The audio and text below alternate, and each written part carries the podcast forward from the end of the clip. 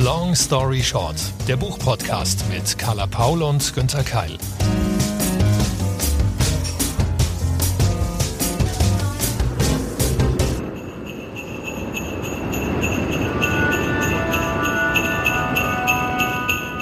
Hi, this is Simon Beckett. I'm very glad to be here on Long Story Short. Uh, wishing you all a very Merry Christmas and uh, I hope you have some good reads over the holiday. Jingle bells, jingle bells, jingle all the way. Carla singt, dass ich das erleben darf. Bist du nicht in Weihnachtsstimmung? Bist du so ein Grinch? Hm, manchmal bin ich Grinch, aber manchmal bin ich so wie jetzt auch völlig ergriffen von dieser Weihnachtsstimmung und den Weihnachtsbüchern. Wunderbar, ja. Wir haben uns nämlich gedacht, also was könnte es für einen schöneren Anlass geben, als den anderen und natürlich auch sich selbst Bücher zu schenken. Deswegen gibt's heute einfach mehr Bücher. Genau, wir nehmen die von unserem Weihnachtskranz, der besteht nämlich aus Büchern, nicht aus Kerzen und nicht wie sonst vier Bücher pro Podcast-Folge, sondern, Carla, wie viel haben wir? Wir müssen mal zusammenzählen. Zehn insgesamt. Jeder hat mhm. fünf aus völlig verschiedenen Genres mitgebracht, alle aus diesem Jahr nochmal kleine Highlights. Mhm. Und da ist also Comedy dabei, da ist Krimi dabei, da ist ist Kochbuch Jugendbuch dabei, dabei, Kochbuch dabei, Sachbuch und ein Buch für Büchermenschen. Toll, klingt wunderbar. Und wir haben auch noch weitere Weihnachtsgrüße von prominenten Autoren, die kommen dann einfach zwischendurch. Genau. Carla, darf ich beginnen? Selbstverständlich. Ich bin sehr gespannt und werde fleißig mitschreiben, um für meine ganze Familie Literarisches zu besorgen. Prima. 60 Sekunden Long Story Short für Håkon Nesser, der Verein der Linkshändler. Bei BTB übersetzt von Paul Berf. 1957, 1991, 2012. Der aktuelle Kriminalroman des schwedischen Bestseller-Autors spielt auf drei Zeitebenen. In jeder passiert etwas Entscheidendes und alle drei hängen miteinander zusammen. Ein entführtes Mädchen, ein tödlicher Brand in einer Pension und eine vergrabene Leiche. Das sind die einzelnen Ereignisse, von denen Nessa entspannt und findenreich erzählt. Um den verzwickten Fall kümmern sich der legendäre Kommissar van Veteren und der beliebte Inspektor Barbarotti. Van Veteren ist mittlerweile im Ruhestand, doch gemeinsam mit seiner schlauen Frau versucht er herauszufinden, was aus den Mitgliedern eines Schülervereins aus Linkshändern geworden ist. Später gesellt sich dann Barbarotti mit seiner Partnerin dazu. Håkon Nessers Roman kommt ohne Action aus und wirkt im besten Sinne altmodisch, geradezu Agatha Christie-mäßig. Ein klassischer, ausgeklügelter Rätselkrimi mit dezenter Ironie. Ja, so ähnlich wie ein spannendes Schachspiel in der Weihnachtszeit. Hier finden also bereits bekannte und beliebte Ermittler von Håkan Nessa zusammen. Mhm, das ist was ganz Besonderes. Es gibt ja zehn alte Folgen von Van Veteren und fünf Barbarotti-Fälle. Alles schon auch ein paar Jahre her. Das war eine Sensation, dass Nessa sich vorgenommen hat, die lasse ich jetzt mal zusammen ermitteln. Hallo, mein Name ist Sebastian Fitzek und ihr hört gerade den Literaturpodcast Long Story Short. Und wenn ihr noch ein Weihnachtsgeschenk sucht, dann könnte es sein, dass ich etwas Passendes für euch habe, denn ich habe ein Buch mit dem gleichnamigen Titel geschrieben. Der Inhalt allerdings ist etwas weniger besinnlich, hoffe ich. So, und jetzt viel Spaß mit Carla Paul und Günther Keil und vielen weiteren Buchempfehlungen zu Weihnachten darf es ja gern auch kulinarisches sein. Und mich begeistert bereits seit einigen Wochen, nicht nur mich, sondern auch die Bäuche meiner Freunden und Familie, ein ganz besonderes Kochbuch. Und zwar von Maike Peters, 365, erschienen im Pressel Verlag. Long story short. 365 Tage hat das Jahr, 365 Rezepte hat Maike Peters entwickelt, passend zu den jeweiligen Jahreszeiten. Für den kleinen Hunger, für den großen Hunger mit Fleisch, ohne Fleisch, für die Süßlinge, für die Herzhaften. Ab der ersten Seite möchte man sich sofort durchkochen. Die Rezepte sind sehr einfach erklärt und tatsächlich auch ohne Feinkosthändler um die Ecke oder große Sternenküche zu realisieren. Zudem diese Bilder, ein Traum. Lassen Sie mich das mal aufzählen. Schweinekotelett mit Balsamico-Feigenbutter. Kürbis-Pesto-Sandwich mit Datteln. Rinderfilet mit Walnussbutter und roter Beete. Rieslingmuscheln mit Trauben und Estragon. Basilikum Ricotta Pie. Shakshuka-Krebs, Spaghetti mit Ricotta, Orange und knusprigem Salbei, Granatapfelhähnchen mit rotem Krautsalat und Speck. Aber auch alle möglichen Kuchen, Puddings, Cremes, Salat, Frühstück, Dinner, Snacks. Je nach finanziellem und zeitlichem Budget und den Wünschen der Gästen kann man hier bunt stöbern, mischen oder einfach ambitioniert nachkochen. Maike Peters ist Weltenbummlerin und hat sich hier ganz offensichtlich international inspirieren lassen und aus jedem Land das Beste mitgebracht. Von der New York Times wurde es zu Recht zu einem der besten Kochbücher des Herbstes gekürt. Schenken Sie es sich selbst oder besonders lieben Menschen, die Sie daraufhin zum Essen einladen. 365 ist ein sehr ambitioniertes Kochbuchprojekt. Es ist unfassbar vielfältig, modern, wunderschön gestaltet. Und dank ihm heißt mein neues Motto für 2020 satt, aber glücklich. Und davon viel. Okay, Carla, und in diesem Fall lasse ich mal durchgehen, dass du unsere 60 Sekunden, glaube ich, so dermaßen überzogen hast. Ist in Ordnung, weil das Buch klingt wunderbar. Wie viel hast du schon draus gekocht? Erst relativ wenige Rezepte, weil man dafür auch so ein bisschen Zeit und Muße braucht und danach einfach mit dem vollen Bauch auch äh, mehrere Stunden nicht mehr aufstehen kann. Ähm, vielleicht ein halbes Dutzend. Also von daher kann man natürlich für alle möglichen Gelegenheiten verwenden, muss man jetzt nicht exakt jeden Tag ein Rezept durchkochen, klar, aber hat da wirklich für jeden was dabei. Im Übrigen auch, finde ich, viele Rezepte, die man durchaus mit der ganzen Familie und mit Kindern kochen kann. Werde ich auch auf jeden Fall versuchen. Hallo, hier ist Charlotte Link. Viel Spaß weiterhin hier im Podcast. Frohe Weihnachten und ganz viel tolle Lektüre über die Feiertage. Mich stört ja an dieser Zeit so ein bisschen, dass viele Leute gehetzt sind, dass sie ein grimmiges Gesicht machen. Ich finde, an Weihnachten soll auch geschmunzelt und gelacht werden. Deswegen 60 Sekunden Long Story Short für Paul Bukowski. Bitte nehmen Sie meine Hand da weg aus dem Goldmann Verlag. Paul Bukowski ist 37 Jahre alt und auf deutschen Lesebühnen bei Poetry Slams schon ziemlich bekannt. In seinem dritten Buch mit Kurzgeschichten, Gedankenfetzen und Dialogen beweist er wieder einmal, dass er ein sehr, sehr gutes Auge für die Skurrilitäten und Tücken des Alltags hat. Warum macht ein Saugroboter daheim eigentlich immer das, was er nicht tun soll? Wie verhält man sich am besten, wenn man in einem Aufzug stecken bleibt? Und warum kommen die eigenen Eltern mit dem digitalen Wandel manchmal besser klar als man selbst? Diesen Fragen spürt Bukowski voller Witz und Ironie nach. Der Berliner Humorliterat zitiert auch aus Fanpost und beobachtet Mitmenschen. Seine kurzen Texte sind meist urkomisch, manchmal auch merkwürdig, pointenreiche, absurde Notizen über unsere sinnentleerte, aber amüsante Existenz. Kannst du noch ein bisschen was zum Humor sagen? Ist das eher so platt, einfach, also so wie aus der äh, Bananenschale ausrutschen Mario Bart Humor oder Skurril? Mm, eher skurril, eindeutig. Und auch da aber so ein Zwischending aus allem. Also er hat was Abgründiges, Skurriles, Schräges, ja. Aber ich glaube trotzdem, dass er auch eine breite Zielgruppe anspricht. Also auf jeden Fall ausprobieren, weil Schmunzeln und Lachen immer gut ist, vor allem jetzt. Die nächste Autorin kennst du ja sogar persönlich. Genau, ich habe Maja Lunde getroffen und wir hören sie vielleicht später auch noch kurz. Du hast ihr Buch mitgebracht. Genau, den aktuellen Roman Die letzten ihrer Art erschien im BTB Verlag, Übersetzung Ursel Allenstein. Drei Jahrhunderte, drei Schicksale. 1881 reist der Zoologe Michael vom russischen St. Petersburg in die Mongolei, um dort ein eigentlich als längst ausgestorben geltendes Wildpferd zu suchen. Genau dort, nur ein Jahrhundert später, kümmert sich die Tierärztin Karin um die Pferdeherde und will ihnen wieder die Freiheit geben, die ihnen zusteht.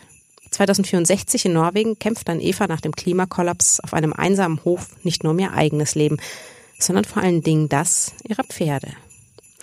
Maya Lunde hat nach Die Geschichte der Bienen und Die Geschichte des Wassers nun den dritten Band aus ihrem selbstgenannten Klimaquartett veröffentlicht. Erneut zeigt sie anhand mehrerer Charaktere und Zeiten die Entwicklung der Menschheit und der sie umgebenden und gestalteten bis zerstörten Natur auf, sowie den Zusammenhang all unserer Taten und des Wirkens.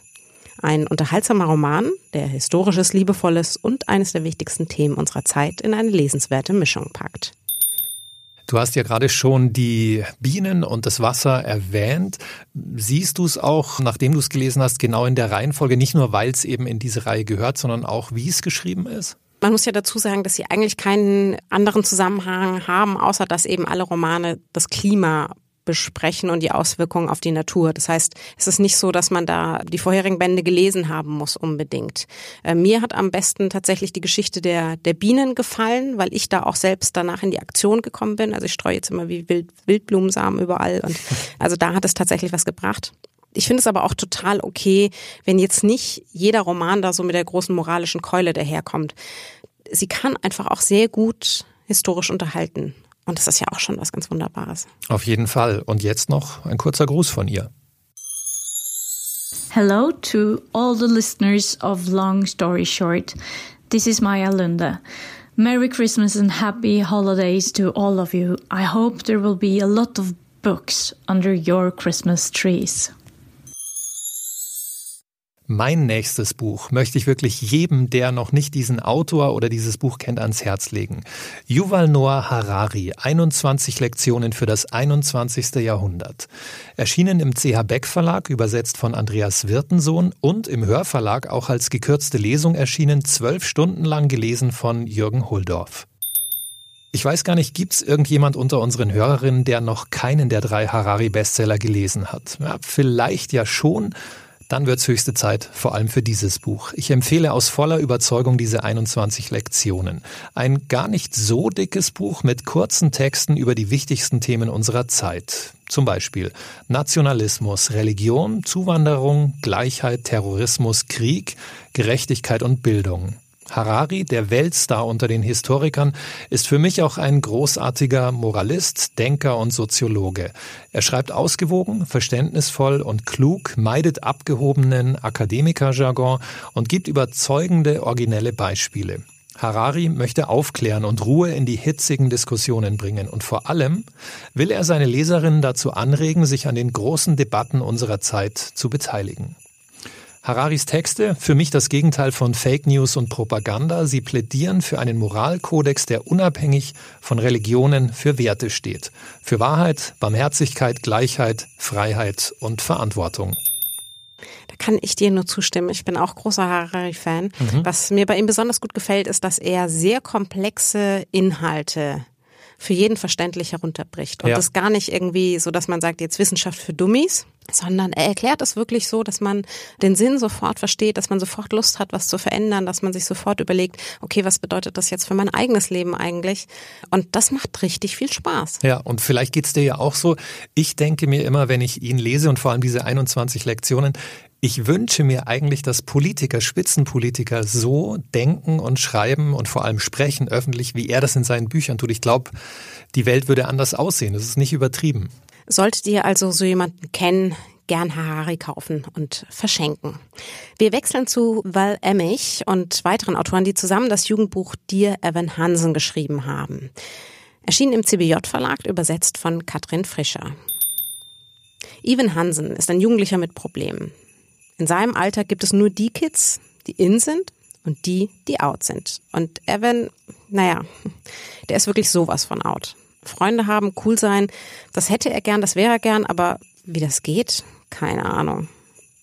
In seiner Therapie lernt er die Welt positiver zu sehen und soll sich täglich Briefe schreiben, was am Tag alles so Gutes passiert ist. Eigentlich ja eine prima Idee.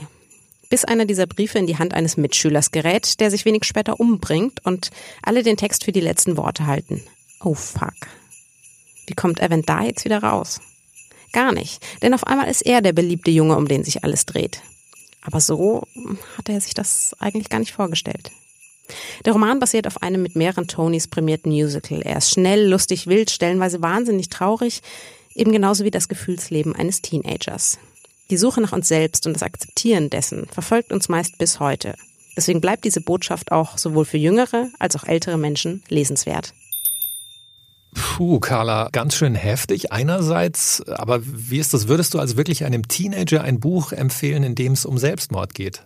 Wenn so respektvoll mit dem Thema umgegangen wird wie in diesem Roman, dann definitiv. Ich glaube auch, wir unterschätzen die Jugendlichen immer. Und wenn wir mal gucken, was wir so in dem Alter alles gelesen haben, also ich eher so die russische Literatur, die ja wirklich nichts für zart beseitigt ist. Ich glaube, es ist auch ein Fehler, das von ihnen fernhalten zu wollen. Die Jugendlichen stehen heute unter wirklich sehr, sehr großem Druck in der Gesellschaft, wie sie auszusehen haben, was sie leisten müssen, online wie offline. Sie werden auch mit sehr viel Gewalt konfrontiert. Der Roman, der sensibilisiert eben für den Umgang damit und stärkt das eigene Selbstbild. Und ich finde, je, je früher und je einfühlsamer wir beigebracht bekommen, dass Schmerz und Trauer zum Leben dazugehören und dass es dafür Lösungsmöglichkeiten gibt, dass man, dass man Hilfe und Umgang damit lernen kann, Wege sie zu begleiten, desto besser. Und mit dir, Evan Hansen, gelingt es auf Augenhöhe. Es ist sehr unterhaltsam und vorsichtig kitschig. Es ist auch wirklich, wirklich schön einfühlsam. Klingt gut und eine wunderbare Mischung, äh, für die du sorgst in unseren zehn Tipps zu Weihnachten, dass auch ein Jugendbuch mit dabei ist. Jetzt wird es sowohl spannend als auch amüsant. Long story short, 60 Sekunden für Lars Lent, Schräge Vögel singen nicht, aus dem Limes Verlag, übersetzt von Frank Zuber. Auf Bärum, einer Insel vor Oslo, leben die Reichen. Als ein Angler vor der Küste ein menschliches Ohr aus dem Fjord fischt, ist Schluss mit der Idylle. Denn das Ohr gehört zu einem ermordeten Polen. Der illegal eingereiste Arbeiter schuftete auf einer Baustelle eines Immobilienspekulanten.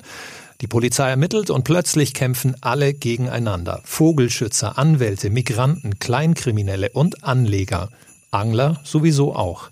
Der norwegische Autor Lars Lent ist ein Meister des lockeren, ironischen Tons. Außerdem liebt er skurrile Typen. Bei ihm gibt es tollpatschige Verbrecher, griesgrämige Angler, kriminelle Hochstapler und eine attraktive Kommissarin.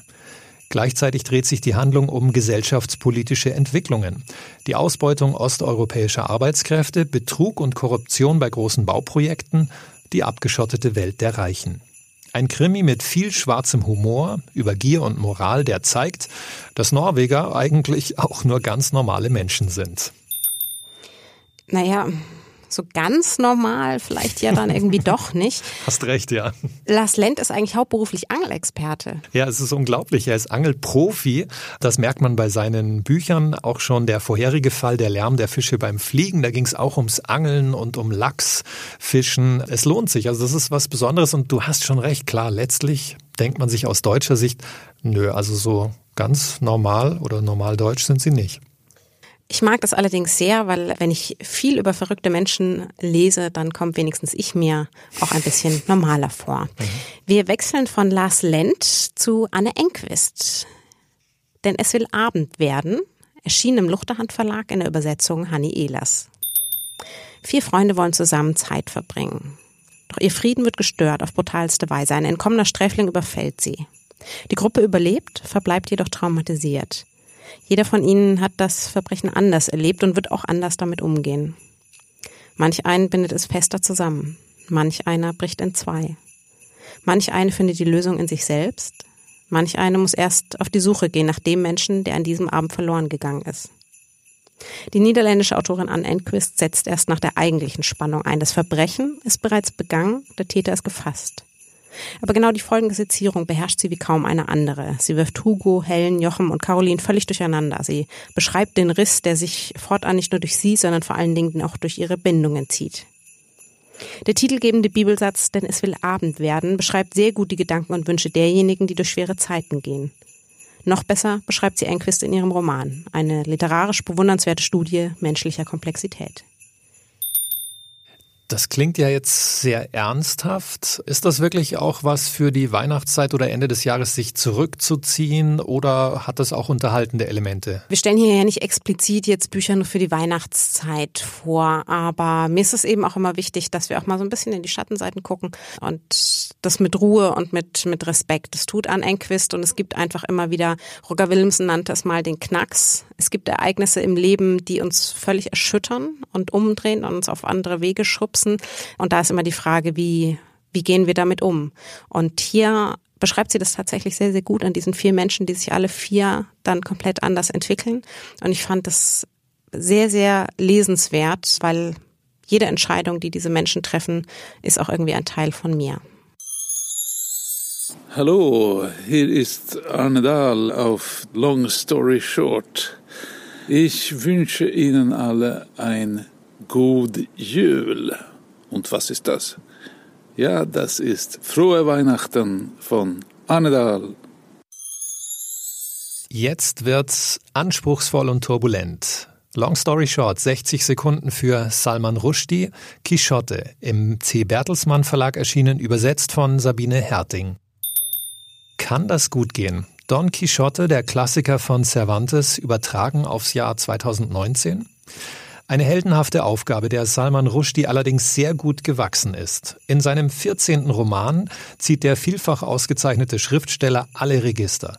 Er erzählt ausschweifend, bunt, verspielt, kreativ und ironisch.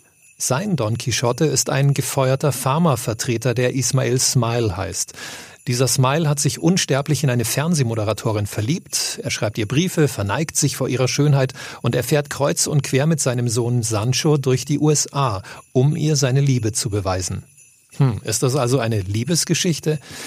Nein, nur zum Teil. Salman Rushdies Story hat mehrere doppelte Böden. Es ist eine Geschichte in der Geschichte und sie dreht sich ums Film- und Fernsehbusiness, die Globalisierung, die Opioidkrise, Identitäten von Einwanderern und, und, und, und, und.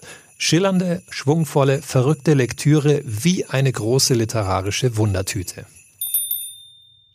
Da ist alles drin, oder? ja, und er springt dann auch, also ich habe gesagt, die fahren durch die USA, aber es spielt auch ganz konkret in New York, in London, in Bombay, in Lake Capote, wahnsinnig viel los. Also eigentlich ein klassischer Abenteuerroman.